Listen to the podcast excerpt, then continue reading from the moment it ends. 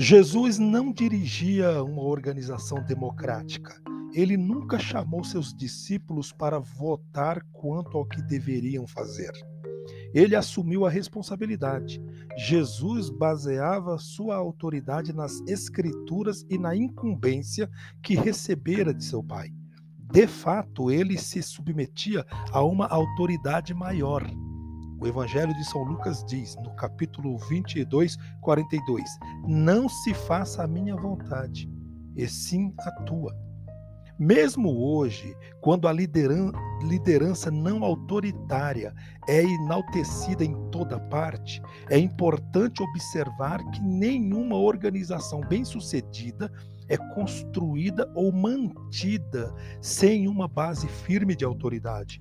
Pergunte a qualquer grande líder empresarial. A tomada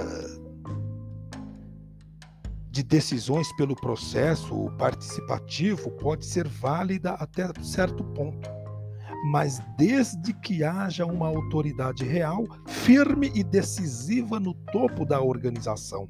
Esteja certo de que não há qualquer dúvida sobre os limites de autoridade em sua estrutura organizacional. Conheça a extensão de sua autoridade e exerça-a estabeleça e mantenha uma cadeia de autoridade em sua empresa.